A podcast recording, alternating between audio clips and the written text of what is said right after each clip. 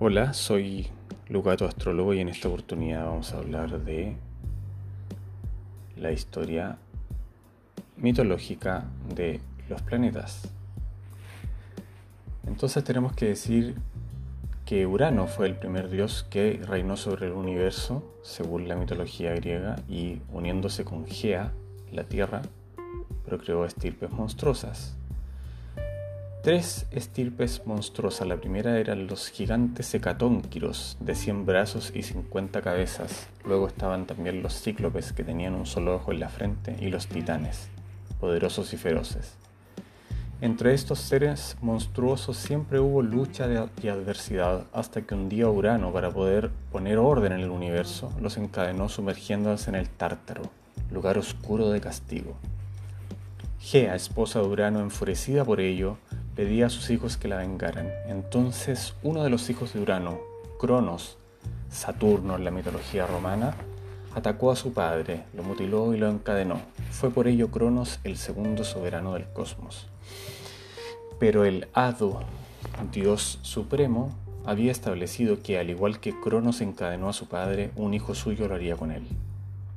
Cronos, enterado de esto y deseando evitar el destino, decidió comerse a sus hijos al nacer y así lo hizo con Demeter, Ceres en Roma, Hera, Juno en Roma, Hades, Plutón en la mitología romana. Y Poseidón, que en la mitología romana era Neptuno.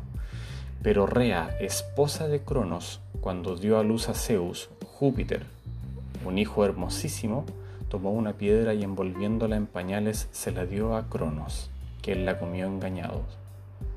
Zeus fue criado por los coribantes, un colegio de sacerdotes, quienes disimulaban el llanto del pequeño dios con el sonido de tambores y choques de escudos, a fin de que no fuera huido, oído por el cruel Cronos. Cuando Zeus creció se encontró con su padre y después de vencerle y haberle hecho vomitar a sus hermanos, lo desterró del cielo. Fue entonces Zeus el tercer rey de los dioses antiguos que dio la entrada a los dioses nuevos de la mitología griega. Júpiter organizó el universo encarcelando en el Tártaro a los dioses antiguos que habían ayudado a Cronos y reunió a los demás en su corte celestial. Se casó con Metis, la mente, con Temis, la justicia, con Nemosina, la memoria, y se unió también a Leto, Demeter, Hera y Maya, teniendo de todas ellas hijos divinos, Atenea, Minerva, Febo o Apolo, Artemisa o Diana, Perséfone o Proserpina, Hermes o Mercurio, Ares o Marte, Hefesto o Vulcano, así como las musas y otras divinidades menores. A cada uno Zeus le dio una misión concreta y dividió el universo en tres reinos. Tomó para sí el cielo y la tierra, dio los mares a Poseidón o Neptuno, y el reino de Ultratumba lo cedió a Hades, llamado Plutón en Roma. La mitología representa a Poseidón con larga barba y de gigantesca estatura, armado con el poderoso tridente con el cual puede desencadenar las tormentas marinas y luego aplacarlas. Habita en las profundidades del océano, pero a veces emerge, recorriendo la superficie del agua en su carro arrastrado por delfines y acompañado por su cortejo de nereidas y tritones. Poseidón es a veces benigno y en ocasiones terrible, voluble e inconstante como el océano.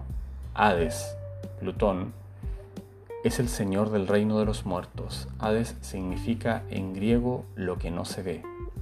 Es un dios severo y solitario, que raras veces sale de las profundidades de la tierra.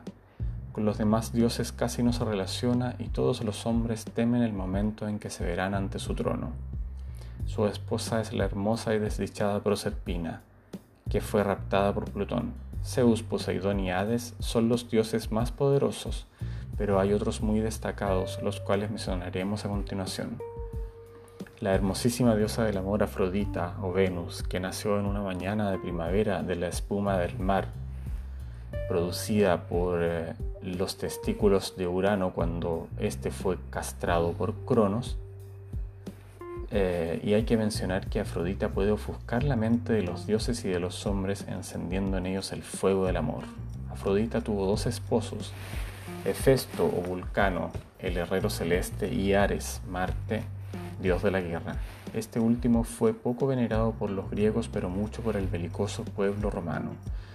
De cuerpo atlético y siempre cubierto con armas, Ares induce a los hombres a la lucha en los campos de batalla. Apolo o el Sol es el apasionado y esplendoroso dios solar. A través del cielo conduce el luminoso carro del Sol, que da calor y fuerza a todo el universo. Junto a sus nueve diosas romanas, las musas, es el inspirador de los poetas y los músicos. Dios de la perfección y la belleza, muy venerado en Grecia. El centro de su culto estuvo en Delfos. Su hermana Artemisa o Diana es la diosa de la luna y de la casa. Un dios apreciado por los demás inmortales y amigo de los hombres es Hermes, el pequeño Mercurio. Es muy astuto y arrojado. Le veneraron los médicos, los abogados e incluso los ladrones. Es el veloz mensajero de los dioses. Dio a los hombres la lira, la elocuencia, el lenguaje y la medicina.